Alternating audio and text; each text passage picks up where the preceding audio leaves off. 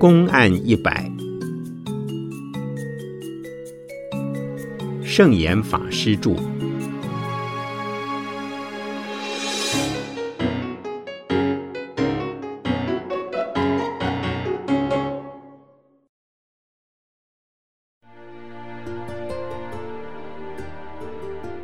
易得一失。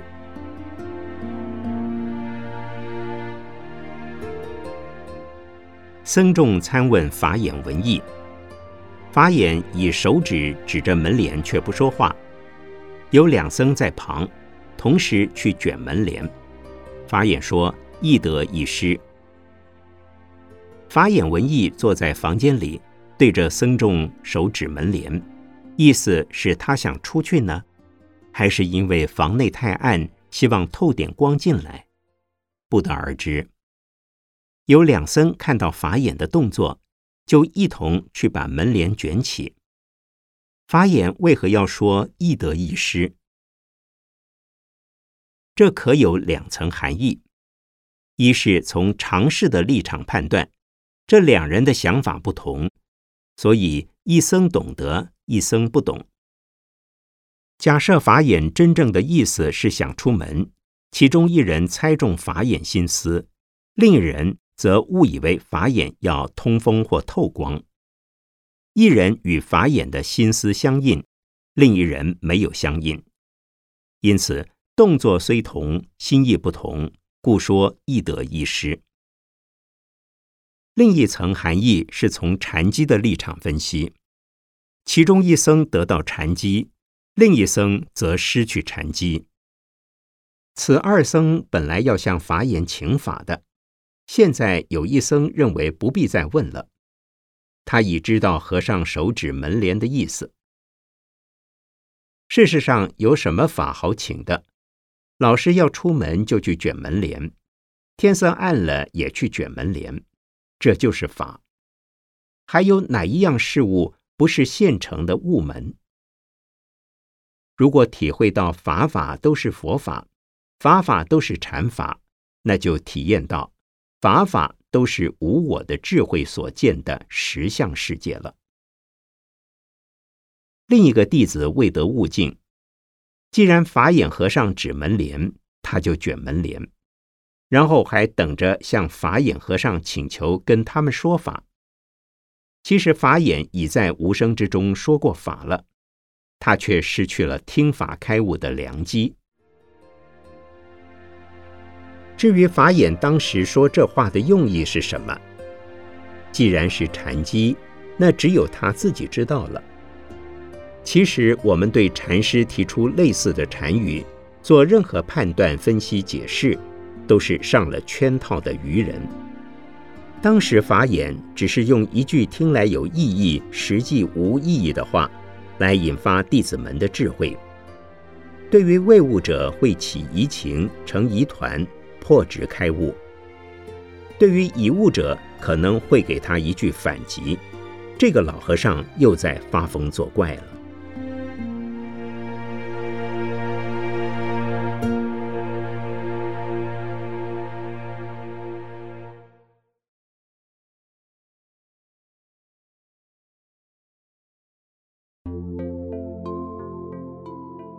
贤明在世。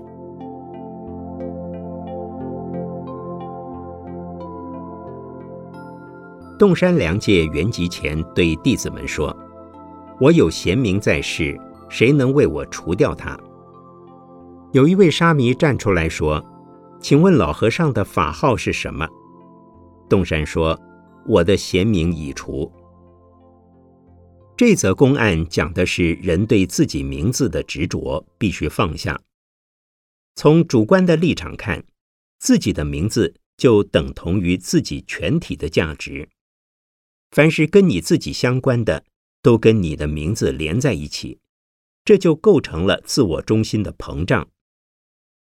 从客观的立场看，名字界定了你这个人的存在，代表你这个人的立场。然而，名字是假的，在未生之前固然没有，在世之时，名字也并不等于你自己，像是临时标贴的一个符号。因此，每一个人都有一个以上的名字，也有许多不同的人却用着相同的名字。在死之后，你的人已不在，纵然名字还在，早已不是你了。那不过是一个符号。可见你的名字跟你这个人并无一定的连带关系，故称贤名，也可称作虚名、浮名、假名。不论出名不出名，恶名或美名，都不是真实的你。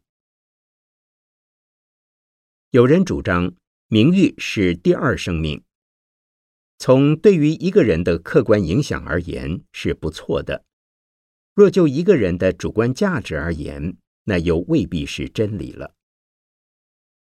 洞山活着的时候，他的法号“良介”这个名字，已不能具体代表他这个人；他去世之后，名字已不能代替他说法度众生，却还会有人把他的名字当作在世时的良介禅师，念过来念过去。因此。他临终之前提醒弟子们，不要把他的贤名当作注释时的他了。一般人不仅在世时争名夺利，还在乎去世后于青史留名，因此而沽名钓誉，追求虚名，结果反被盛名所累。庄子说：“为善无尽名”，似乎也对。照理。对于一位得道的高僧，实至名归或有名无名都不会介意。然而，洞山欲除邪名，是否也算执着呢？不，他是为了后人除执着，而非他自己有执着。这时，有位高明的沙弥站出来诘问他：“你的法号是什么？”这个沙弥明知他叫梁介。还要戳他一下，意思是说，老和尚，你还在意有贤名留在世界上吗？如果放他不下，那就除不掉了。他被这么一问，知道已达目的，便说：“我的贤名已除。”就洞山内心而言，他没有名字，他唯有人人都有的道法。可是世人看不到道法。却把他的名字当成他的道法，可谓认错对象了。洞山用心良苦，临终之际还叮嘱世人：不要贪贤名，不要执贤明，应当求道求法，开发各自心中的宝藏，真是暮鼓晨钟，发人省思。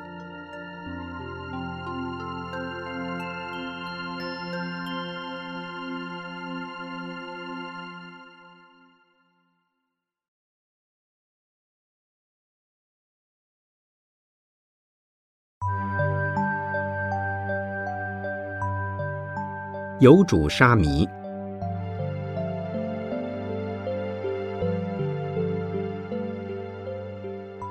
年少的仰山惠吉参访龟山灵佑。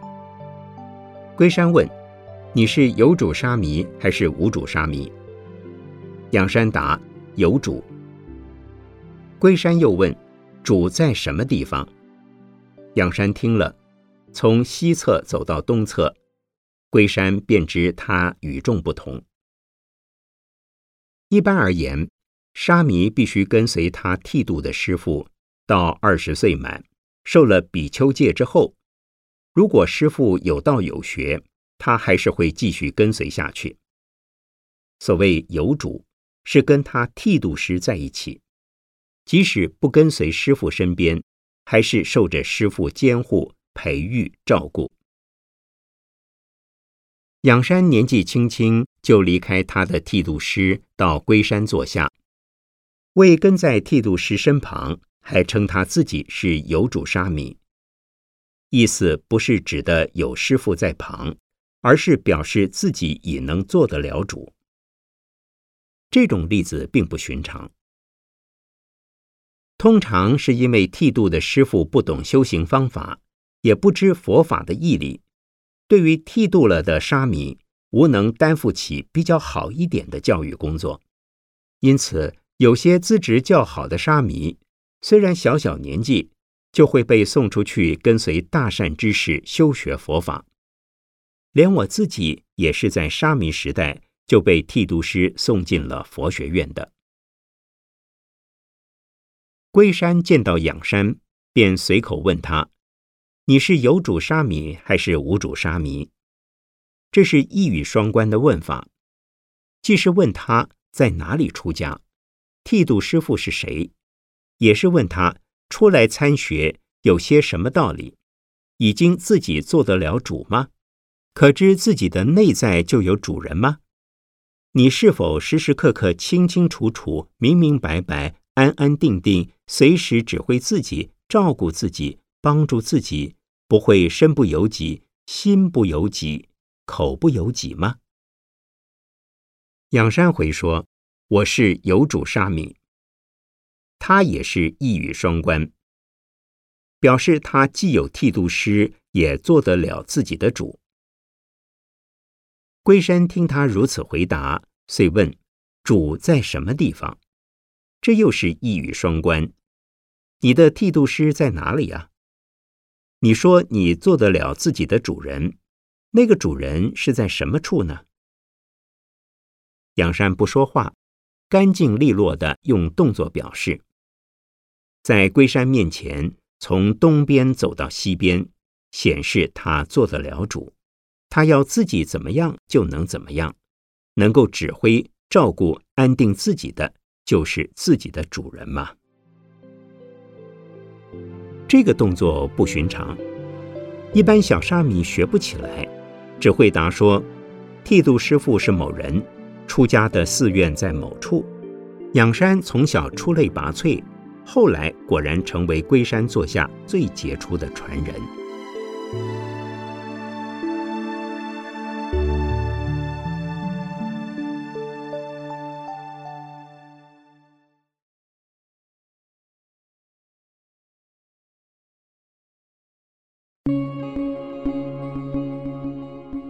有不病者，德山宣见生病，有僧问他：“还有不病者也无？”德山说：“有。”僧问：“如何是不病者？”德山呻吟着说：“哎呦，哎呦！”大德高僧得道禅师还是会生病的，但他们是肉体虽生病，心中并无病。身体的病是疼痛，心中的病是烦恼。在此公案中说，德山宣见病了，有僧问他：“老和尚，连你都会生病，那还有谁不生病的？”德山说：“有啊，有不生病的人。”僧人追问：“不生病的是怎么样的人呢？”遂演示给他看：“哎呦哎呦的呻吟。”意思是他这身体有病的人，就是内心不病的人。这则公案的意境相当高。有一部佛经叫《维摩经》，经中的主角维摩居士是舍卫大成、有道有德的长者。他生病时说过一句话：“因为众生生病，所以菩萨不得不病。”这其中有两层意思。一是同病相怜，菩萨病了才知众生需要关怀、照顾、帮助。另一层意思是，如果想进入全体都有病的众生群中帮助他们，自己身上要带着跟他们类似的病相，才能博得他们的认同，让他们接受你所给的治病观念、技术和方法。德山虽然肉体有病，心中并没有病。生理上尽管疼痛，心理上却没有怨恨、无奈、希望逃避的想法。有病和无病的心境完全相同，能痊愈固然很好，医不好也没有什么关系。因此，有病等于没病。但是因为众生有病，所以他也要示现出疾病的样子。一般人如果自己生病或者亲友生病，也可以用这种方式加以安慰或劝导，不但可驱除自己向病魔投降的阴影，也能对病友有所启示和帮助。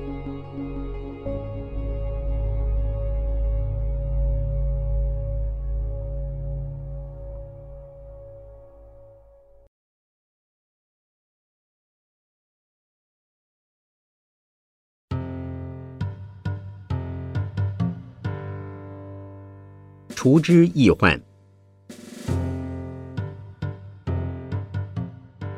道无宗至圆寂前，对弟子说：“我心中有一物，许久来一直使我不舒服，谁能为我除掉它？”石霜庆祝说：“心物俱非，除之易患。”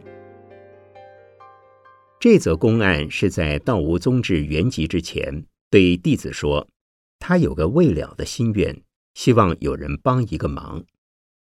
对他而言，天下事都已不是问题，唯一担心的是众生还未度尽，弟子尚未解脱，许多人等着要开悟，但他即将过世，再也无法帮助他们。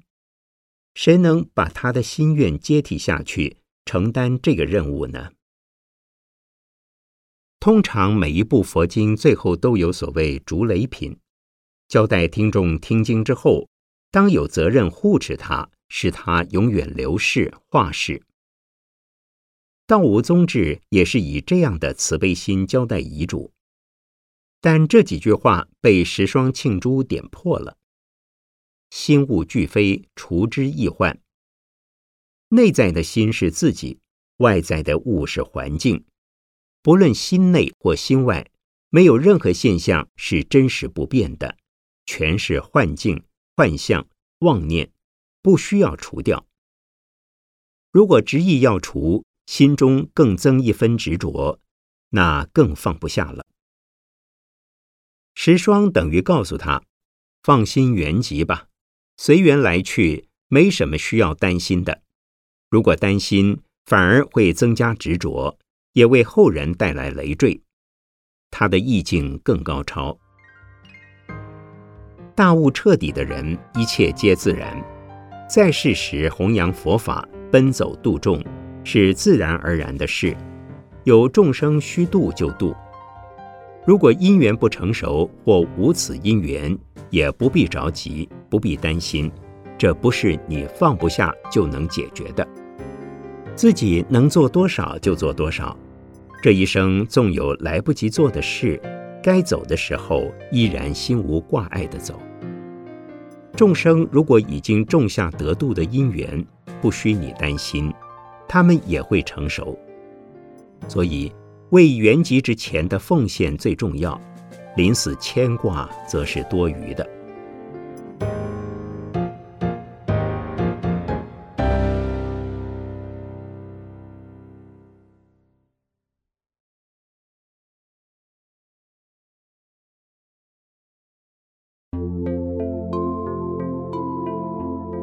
德山的棒。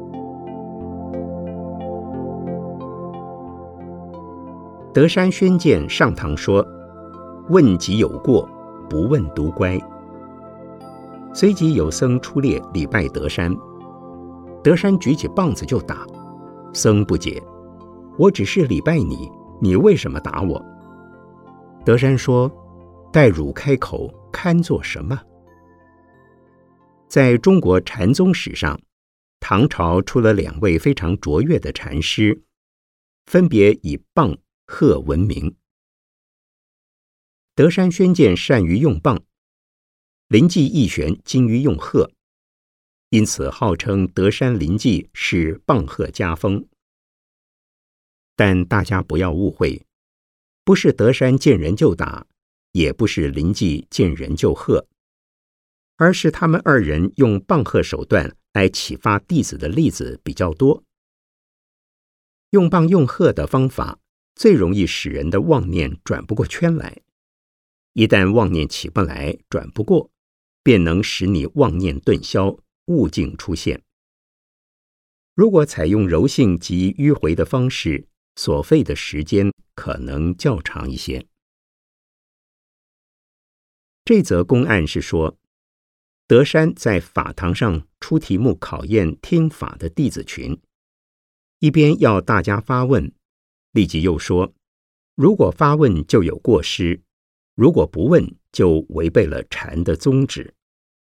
这是陷人于两难的手法，问也不对，不问又不行。这种方式能使弟子们的心念不知所措，逼到走投无路。就可能兜底脱落，通身放下，悟境出现。不过此时并没有人开悟，倒有一个灵力僧人心想：我不问，出来礼拜总对了吧？好个小聪明！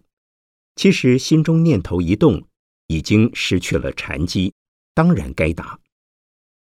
这时不思不想，反能顿断烦恼，顿破执着。顿除妄想分别。如果玩小花样，想用另一个方式表达，早已不是德山希望得到的效果。因此，举起棒子就打。僧人觉得很无辜。我不是问，也不是不问，只是礼拜而已嘛。德山说：“还要等到你开口问吗？”意思是口虽未问。身心已有了问的反应，既然已违反了约定的规则，岂不是讨打？德山常用棒，却并不表示他有暴力倾向，他是慈悲心重，所以偶尔会用毒制毒，前追逼砸，打落弟子们的妄想执着。这一段公案。说明了人都是习惯的用思考来判断问题、应对问题，这在平常情况下并没有错，但在禅的意境，则要我们超越思考、逻辑、理论，而把自我的判断立场全部放下，如此才能超越于主观与客观、内在与外在，变成一个大自由、大自在、大解脱的高人。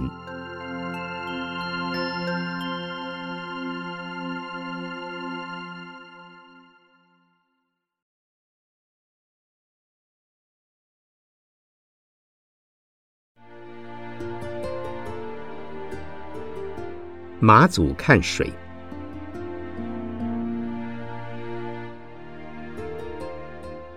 马古宝彻随侍马祖道一，问说：“如何是大涅盘？”马祖答：“急。”马古问：“急个什么？”马祖说：“看水。”此时的马祖和马古师徒二人，应该是在溪边或河边散步。马古正思考着生死与涅槃的大问题。一般修行人的目的，就是为了解决生死问题。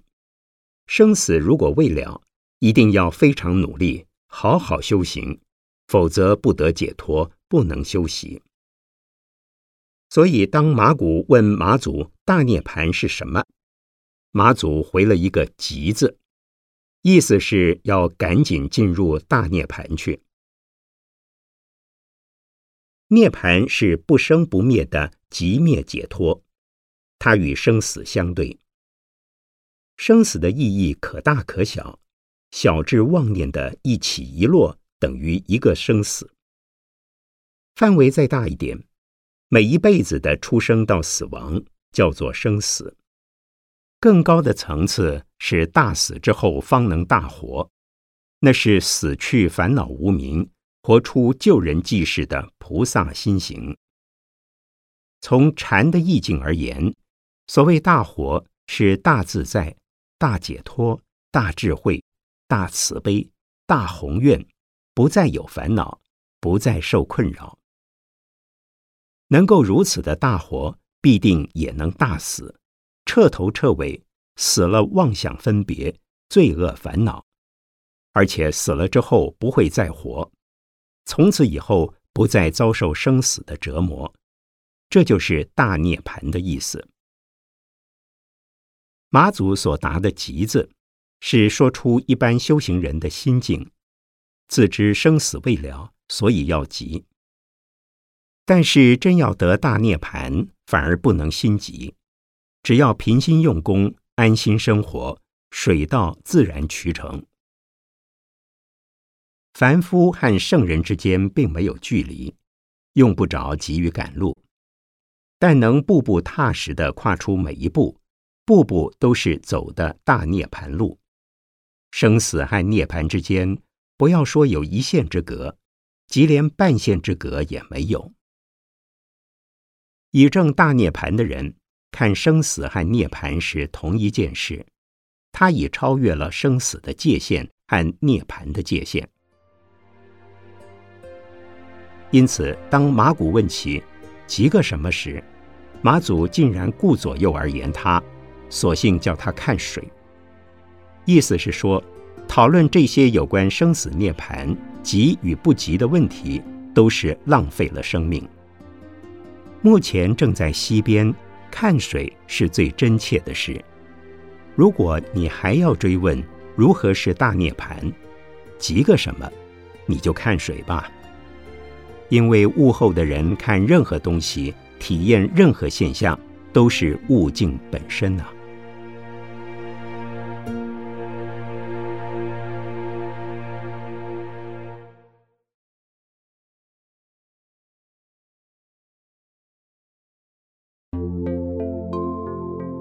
离此可漏子，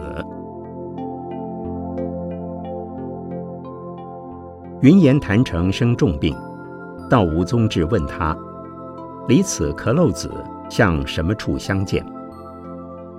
云岩答：不生不灭处相见。道无说：何不到非不生不灭处，亦不求相见？在一般佛学名词中。多把肉体称为臭皮囊、色壳子，叫做壳漏子的机会不是很多。意思是说，这个九孔长漏不尽的躯壳，不仅是一个臭皮囊，还会捅出很多漏子，也就是造业。造业受报，也叫漏子。修行人往往把身体看成造业的工具，不会修行的人多半是造恶业、罪业。然后接受苦报。很会用功的人，才可能经常运用身体来修善业、福业，然后享受福禄寿报，都是有漏的。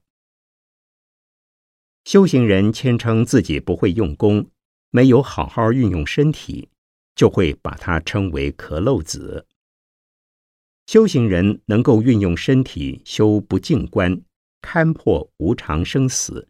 也叫身体为壳漏子。云岩坛城害了重病，道无前来相探，同时假此因缘，请他开示禅法。所以明知得道高僧已没有生离死别之情，还要问他离开这个色身之后，我们还在何处相见？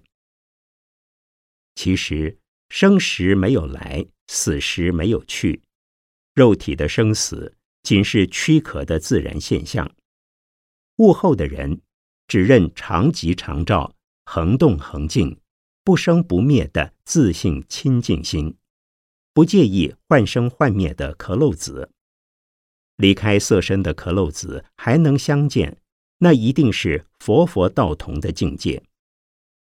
因此，云言回答，在不生不灭处相见。这其实就是《心经》讲的五蕴皆空。如果能够空掉色、受、想、行、识等五蕴组合而成的身心世界，不仅不再执着身体，也会放下我们对于心理、精神、思想、观念等的执着，这就是空。此时即能与一切诸佛、一切亲友、一切众生。永远相见不舍离了，因为你也空，我也空，无处存在，也无时存在；无处不存在，也无时不存在。只要超越了时空的执着，就能变处相见，永恒相见。换句话说，只要有生有灭，有去有来，都是虚妄，不能真正见到你我的真面目。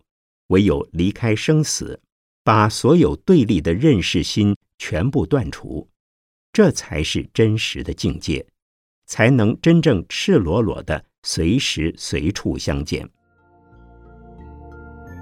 但是道悟觉得，希望在一切处、一切时的不生不灭处相见，尚有执着。修行到不生不灭的层次，已无相对的主客之分，还需要说永远相见、处处相见吗？道无则提出，非不生不灭处，亦不求相见。它是超越生灭与不生不灭的界限，同时放下相见与不相见的差别观点，呈现出大自在与大圆满的本地风光。